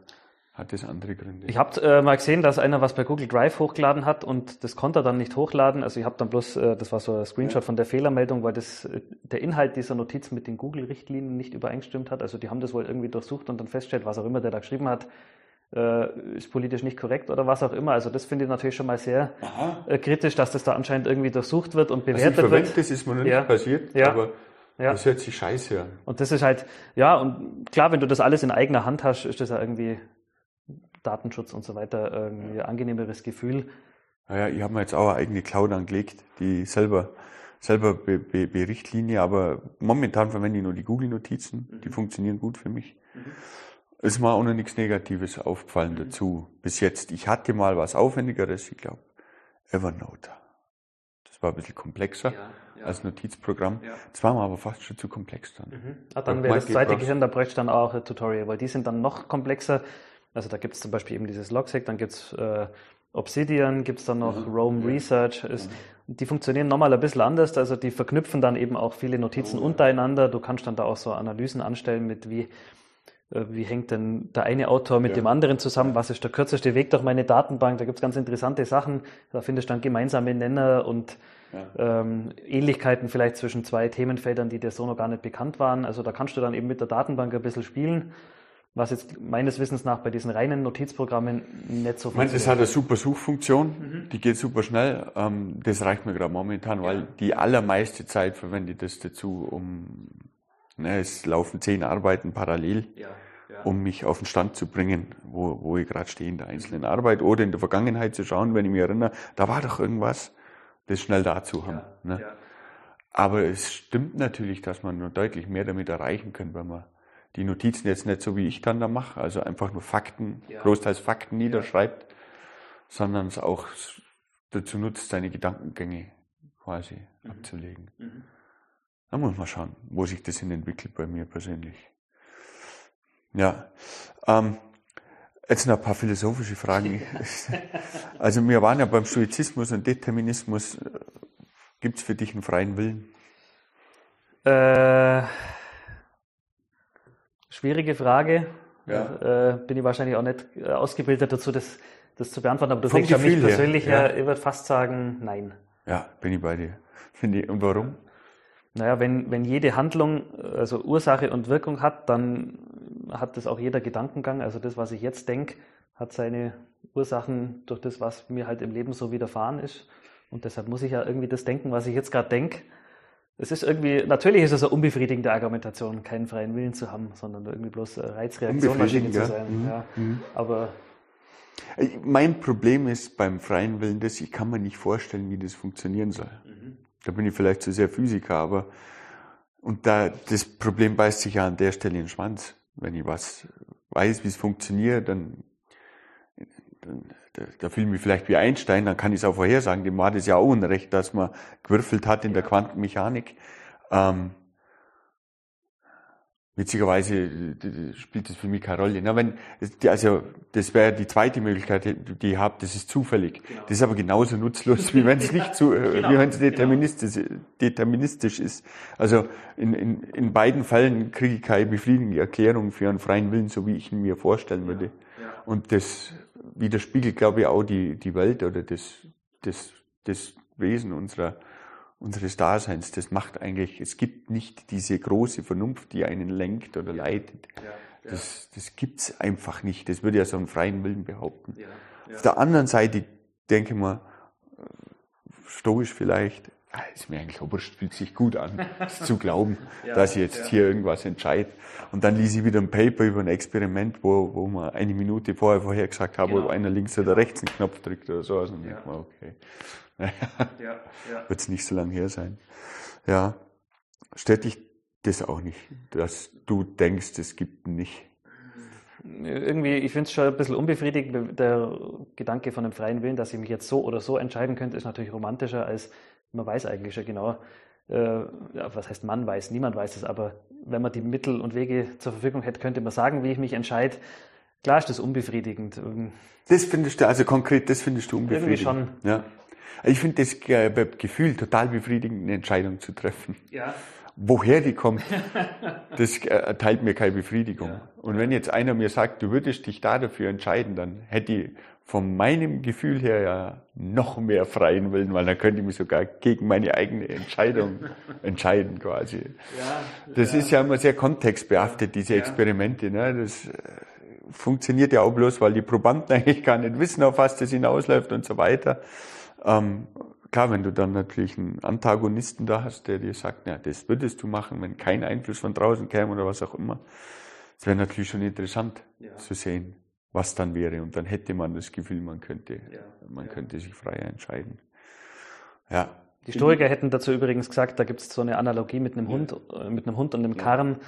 Also äh, der Karren sollte mehr oder weniger halt der Determinismus sein, das Schicksal, wie sich halt alles abspult, so Ursache und Wirkung. Und der Hund hat, der ist da angeleint an diesen Karren und der hat jetzt die Option, entweder er läuft mit mhm. Oder er wird mitzogen. Also der Karren bewegt sich sowieso in diese Richtung, er hat eigentlich keine Wahl, äh, Ursache und Wirkung und so weiter, aber eben vom Kopf her er kann es akzeptieren oder sich dagegen auflehnen, aber irgendwie zieht ihn der Karren trotzdem mit. Also steckt da eigentlich kein freier Wille nee, drin. Nee. Das ist ein gutes Bild. Das ist ein super Bild. Ähm, wie, die, dann siehst du die Realität aber genauso wie die Stoiker auch. Also die, wir, wir sind hier in einer Sequenz von Regeln. Genau. Also dass wir jetzt unsere Umwelt so wahrnehmen, ist eigentlich nur ein geschicktes Zusammenspiel von, von vielleicht total einfachen Regeln, ja. die aufeinander einwirken. Man kann sich natürlich dann die Frage stellen, ja, das sind dann immer diese letzten Fragen, wer hat den Stein angestoßen, woher kommen ich die, die Frage Regeln? stellt sich ja. nicht. Weil wir vorhin schon drüber gesprochen haben, entweder gibt es alles oder nichts. Ja, ja. Wenn es nichts gibt, dann brauchen wir nicht drüber sprechen. Und im anderen Fall, da bewegen wir uns gerade, gibt es das andere auch. Und dann, dann brauche ich weder Gott noch sonst irgendwas, dann gibt es einfach alles. Es gibt einfach alles. Es macht, es gibt, also zumindest hört sich, vielleicht hört sich zu naiv an, aber ähm, nichts kann ich mir auch nicht vorstellen. Ja. Ähm, ich habe gar keine Wahl. Also das beißt sich so früh in den Schwanz, dass es entweder hier jetzt alles gibt oder oder nichts, aber, aber nichts, da brauchen wir nicht drüber sprechen. Aber bitzelt dich jetzt nicht, wenn du jetzt irgendwie, wenn man sagt, alles hat eine Ursache und eine Wirkung, was war die erste Ursache? Woher ist die gekommen? Also so, selbst wenn es alles gibt, da ganz also an den Anfang da, zu gehen. Da, da, da, da kommst du ja dann mit Kausalität ja. und Kausalität, das beinhaltet immer einen zeitlichen Ablauf, eine Sequenz an, an, an Dingen. Um, und das brauchst du ja nicht. brauchst ja keine Zeit. Na, also diese, dieser Ursprung, der impliziert eine, einen örtlichen, einen zeitlichen Punkt, an dem irgendwas losgeht, ja. das gibt's ja erstmal nicht. Das gibt's ja auch in diesen modernen physikalischen Bildern dann einfach nicht. Da ist sowieso alles reversibel. Und dann sind wir in einer Welt, die berechenbar ist, in einer Welt voll Informationen, wo einfach Rechenschritt für Rechenschritt was durchgeführt wird. Mhm. Und jetzt, da gibt's ja auch nur die Situation, ja, entweder entwickelt sich das System fort mhm. oder nicht. Und was dann unser Zeitempfinden ist, was sich daraus ableitet, also wir laufen ja eigentlich unserer, unserer Thermodynamik nach. Ne? Ja, genau. Alles wird, wird ungeordnet, was so unseren Zeitverlauf betrifft.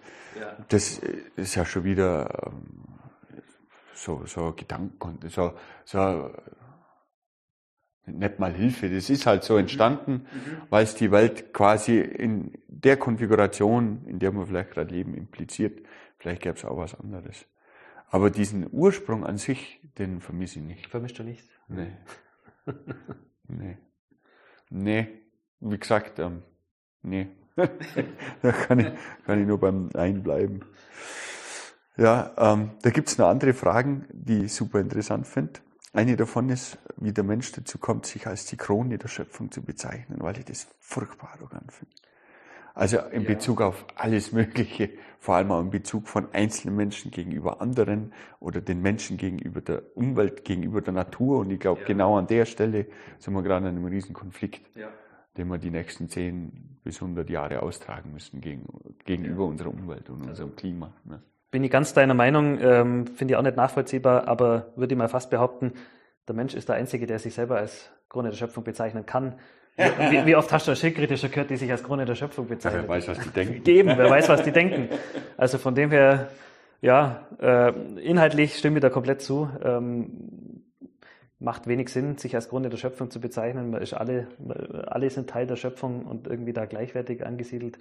Aber der Mensch ist halt der Einzige, der diesen Gedanken äußern kann. Vielleicht waren ja die Schildkröten auch mal so weit und die haben sich gedacht, na ja, jetzt machen wir das anders. Lassen wir die doch da treiben in ihrem Wahnsinn ja. und chillen hier in unserer äh, super komplexen Gedankenwelt ab, von der ihr gar keinen Schimmer habt. Ja, da gibt's, da gibt's inter, interessante Aspekte dazu. Ich finde es halt schlimm, dass man daraus so viel ableitet als, als Mensch oder die Menschheit. Das finde ich ein bisschen tragisch. Und dass man damit auch implizit unsere eigene Existenz gefährden, schlussendlich. Ja. Ich meine, für immer wird es die Menschheit nicht geben. Das, da, irgendwann hört das Universum auf oder was auch immer. Das steht außer Frage. Aber ähm, in dieser Ignoranz von eingebildeten Dingen, die von außen kommen. Ne? Mhm. Wenn heute einer sagt, er will keinen Umweltschutz betreiben, weil er dann immer Auto fahren kann oder weil er dann das nicht mehr gibt oder man kann dem kein Geld geben, weil er sich ja nicht verdient hat oder was auch immer. Ja, das, ja. das steht alles völlig belanglos da, weil das alles Dinge sind, die man uns vor nicht mal mehr als 200 Jahren wahrscheinlich ein bisschen, da hat das vielleicht angefangen, mhm. so dieser konkretere Kapitalismus, ja, dass er, dass er, dass er Fahrt, Fahrt aufgenommen hat.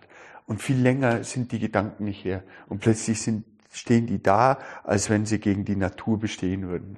Und das finde ich total, total tragisch, dass man sich das nicht hinterfragen kann. Deswegen ist es gut, als Stoiker bin ich da wohl dazu gezwungen, selbst das zu hinterfragen. Eine Übung von den Stoikern, die es dann noch gibt, das sind die Kreise des Hierokles. Und du merkst, die Übungen, die hören sich schon alle ziemlich cool ja, an.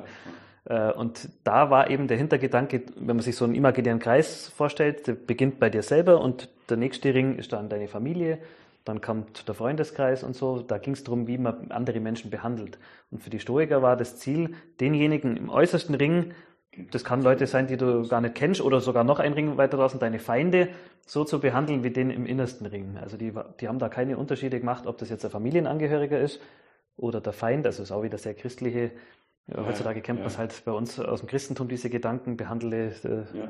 die Feinde wie deine Nächsten und sowas.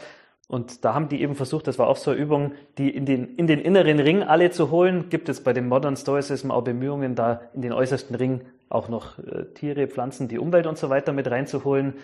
Also das finde ich auch einen ganz interessanten Gedankengang.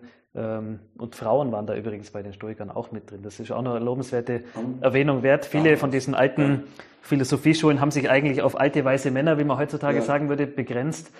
Ähm, und bei den Stoikern, die waren da so frei und haben gesagt, ja, der Mensch ist vernunftbegabt und nicht bloß der Mann, sondern auch die Frau. Da waren auch Frauen willkommen in der Schule. Ähm, also auch da sehr kosmopolitische Philosophie. Mhm. Und das passt ja zu dem Gedankengang, den du gerade hattest, Mensch als Krone der Schöpfung. Also äh, da bei den Stoikern waren alle Menschen gleich und heutzutage würde man eben fast sogar noch sagen, ja, man, man nimmt in den äußeren Kreis alles mit auf. Mhm. Das ist interessant, der Mensch ist ja nicht so richtig gemacht dafür. Ne? Aber wenn man jetzt an sowas wie Oxytocin denkt, das entsteht ja, wenn man sich ja. bondet quasi. Das löst auf der anderen Seite aber aus, dass jemand, der in einem äußeren Kreis ist, mehr verabscheut wird. Ne? Ja, klar. Ne? klar ja. Ähm, das heißt, das ginge auch darum, da gewissen Teil seiner eigenen Biologie zu ja. überwinden ja. an der Stelle. Ne? Der Mensch ist, das ist ein, Von daher, ich will da auch niemandem einen Vorwurf draus drehen, aber ähm, die, die, sicher mal hinzuhocken, was zu lesen, um mal einfach drüber nachzudenken, was für ein Stuss man eigentlich glaubt. Ja. Bloß weil es einem einer erzählt hat oder keine Ahnung. Das Internet macht es einem auch so schwer, man findet alles. Mhm. Wenn ich heute nach der Spaghetti-Monster-Religion suche, dann finde ich die. Genau, genau. Und dann kann ich mich da anschließen und kann an Spaghetti-Monster glauben. Ja. Und wenn ich das lang genug mache, dann, dann ist es so, dann sind es Tatsachen. Ja. Aber man kann sich selber da ja auch nicht ganz davon befreien, weil von irgendwas bin ich auch beeinflusst. Ja, und man ist halt Mensch. Klar ist das eine schöne Theorie, behandle irgendeinen Feind. Aber wenn du jetzt mal die Wahl hast, auf der einen Seite stehen deine Kinder und auf der anderen eine Gruppe Ja. Feinde und du musst irgendwie entscheiden, ja, dieses klassische Auto- oder Zugfahrbeispiel, Ja. über wen fährt der Zug? Ja, da findet mal jemand, der dann sagt, äh, das ist mir ganz gleich. Die meisten werden sagen, ja, bitte nicht über meine Kinder. Also das irgendwo ist dann doch die eigene Biologie da auch mit drin, aber es sind schöne Übungen, ist- deshalb ist es ja auch bloß eine Übung, oder? Und Ansätze. Krasse Übung. Ja. ist mir egal. Ja, so, das, das, das, der Stoischen Republik wäre das das Endziel, dass eben nicht mehr unterschieden wird, sind, ob das jetzt deine Kinder sind oder irgendjemand anders, du behandelst alle gleich. Das ist natürlich ein schönes Ideal. Realistisch möchte ich nicht beurteilen. Ob das die Menschen glücklich macht, das weiß ich jetzt auch nicht. Ja, ähm, ganz abschließend, ähm, was wären für dein Leben erstrebenswert? Was würdest du dir wünschen, dass deine Umwelt mit sich selber macht und was mit deinem Leben passiert in dieser Umwelt? Ja, die Frage nach dem persönlichen Sinn des Lebens ist natürlich auch eine große Frage. Ich weiß nicht, ob ich die jetzt in meinem zarten Alter schon beantwortet habe, restlich äh, oder, oder abschließend, aber Ich glaube, es gibt keine Antwort drauf, gibt- aber gibt keine mich Antwort. interessieren die Gedanken dazu Ja. immer ungemein. eine generelle Antwort für jeden allgemeingültig werden wir eh nicht liefern können. Das wäre sensationell für deine Klickzahlen. Aber, aber wenn ich das jetzt für mich selber ähm, sagen müsste, ja, keine Ahnung, ich, ich lehne mich da ein bisschen an die Stoiker an, die sagen ja, Leben im Einklang mit der Natur. Und ich würde das auch noch sagen, ja, was ist denn die Natur des Menschen noch? Äh, Expansionsdrang, ja, Neugierde, ja. Also ich finde, man muss sich irgendwie persönlich und auch als Gesellschaft irgendwie nach vorne entwickeln. Also ich habe es da nicht so mit den, mit den buddhistischen Religionen oder äh, die dann sagen, äh, verharre Status quo. Ähm, die haben auch ihr, ihr Für, ganz klar. Ähm, aber ich bin schon irgendwie so ein fortschrittsgläubiger Mensch, der irgendwie sagt, äh, es muss vorwärts gehen, es muss irgendwie, das muss jetzt nicht heißen Wirtschaftswachstum. Also da bin ich jetzt auch nicht so wirklich, dass ich sage, jedes Jahr so und so viele Punkte Wirtschaftswachstum muss sein. Äh, ewiges Wachstum gibt's nicht. Aber so halt vom Gedankengang her Neugierde befriedigen. Mich interessieren die letzten Fragen schon irgendwie. Was war die erste Ursache? Was war vor dem Universum? Wo können wir sonst noch hin vielleicht? Also keine Ahnung, für mich fühlt sich das beantwortet an Ja, mit den ja. Beschreibungen, die ich da abgegeben habe. Ja, Da kann ich damit leben. Ich habe nicht das Gefühl, dass da eine Frage noch herrscht. Ja. Aber es ist ein guter Punkt. Also das, ich bin so irgendwie so, ja, was ist wohl noch möglich? Auf zu den Sternen, sage ich mal. So in diese Richtung geht's bei mir halt irgendwie. Und wenn ich da meinen kleinen, bescheidenen Teil irgendwie beitragen kann, wie auch immer der ausschaut, vielleicht auf Grundlage von meinem Tutorial über zweites Gehirn, äh, kommt ein schlauerer Kopf und nutzt es und bringt die Sache wieder ein Stück weiter. Und das Ja. muss ja jetzt nicht irgendwie innerhalb einer Generation alles passieren, aber halt so peu à peu, auch gesellschaftlicher Fortschritt natürlich, wir haben es gerade schon gesagt, irgendwie auch im Verhältnis zur Natur. Wie, wie stellen wir uns da auf und so? Also, ja, da sehe ich halt irgendwie mein, mein Teil irgendwie als Puzzleteil mit drin. Ich weiß nicht, wie sieht's bei dir aus? Ich, ah, für meinen Teil, für meinen Sinn des Lebens, mhm. geht's mir, kann ich vielen von dem zustimmen, was, was du gesagt hast. Tatsächlich ist der Sinn des Lebens, dass ich einfach mal lebe. Das ist mein, das ist mein ein Hauptbestandteil. Liegt auch vielleicht daran, dass ich mal so lange auf Intensivstation gelegen Ja, bin. Das ja. hat ja auch seinen Hintergrund. Ähm, und in dem Leben, da suche ich ähm, die Dinge, die mich befriedigen. Sehr narzisstisch. Im, Im Kontext zu meiner Umgebung. Ja, ja. Also du sprichst jetzt nicht von Befriedigung im Sinne von jeden Tag äh, Packung Nein, Donuts essen, nein, wenn nein, ich dich richtig verstehe. genau. Ja. Und das bedeutet für mich lesen, denken, schreiben, rechnen, so ein Zeug aufnehmen, Ja. irgend, irgendwelche Holzbänke bauen, was auch immer tun. Ja. Und das sind ganz gegenwärtige, kurzfristige Ereignisse. Ähm, und das jetzt dann stört mir manchmal, dass viele so einen großen gesellschaftlichen Beitrag immer ins Zentrum stellen. Das hast du jetzt nicht so. Ähm, ich will auch meinen gesellschaftlichen Beitrag bringen, aber du hast es schön zusammengefasst. Kann ja sein, dass diese Kleinigkeit Ja. Einen anderen wo ganz woanders hinführt und das will ich mit Sicherheit auch. Also ich mag auch, was das, was das einem zurückgibt Ja. wenn man, wenn man selber auch was beiträgt. ist nicht sehr konkret, ist nicht sehr viel, aber für mich reicht es. muss ja auch nicht viel sein. Es geht ja, ja irgendwie, für mich geht es halt so darum, ist der Beitrag positiv oder ja. negativ und wie positiv. Es ja. kann jetzt nicht jeder Elon Musk sein oder äh, sei mal dahingestellt, ob der überhaupt einen positiven Beitrag leistet, aber weißt du, was ich meine, so vom, vom finanziellen, vom Bekanntheitsgrad, äh, von Bekanntheitsgrad, von, von dem, was er, was er vielleicht bewirken könnte, muss ja nicht jeder äh, diese Möglichkeiten haben. Aber für mich ist halt die Frage, ist der Beitrag positiv oder negativ und nicht wie positiv auch, oder wie. Ich denke auch, das ist auch so, eine, so ein wichtiger Aspekt, den ich immer mitnehme. Ich möchte irgendwann mal gegenüber meinen Kindern dastehen können und sagen, ich habe irgendwas gemacht. Genau, genau. Egal was. Und am besten was für euch einigermaßen vernünftig war. Mhm. Vielleicht auch noch seit die Familie habe, ein Aspekt, der dazukommen ist, ja. dass ich mich tatsächlich gegenüber meine Nachkommen ein bisschen rechtfertigen können will. Absolut. Ja. Ähm, hört sich auch egoistisch an, aber gehört irgendwie dazu. Ja. Nach mir die Sintflut, das ist, nee. das ist nicht Da kann ich auch nichts damit anfangen. Nee. Das nee. finde ich, find ich maßlos egoistisch. Ja. ja. Wenn die Vorgänger von uns so gedacht hätten, säßen wir gar nicht hier. Ja. Ja. Nee, die hätten auch keine Kinder gemacht. Ja. Ja, die hätten ihr Leben in vollen Zügen genossen und hätten nicht so einen Blödsinn wie Kinder in die Welt gesetzt. ja. ja, super. Das sind vielleicht schöne Schlussworte. Ja. vielen, vielen Dank. Das hat mir saumäßig viel Spaß gemacht. War echt Danke super. für die Einladung. Ja, sehr gern. Danke. Sehr, sehr, sehr gern.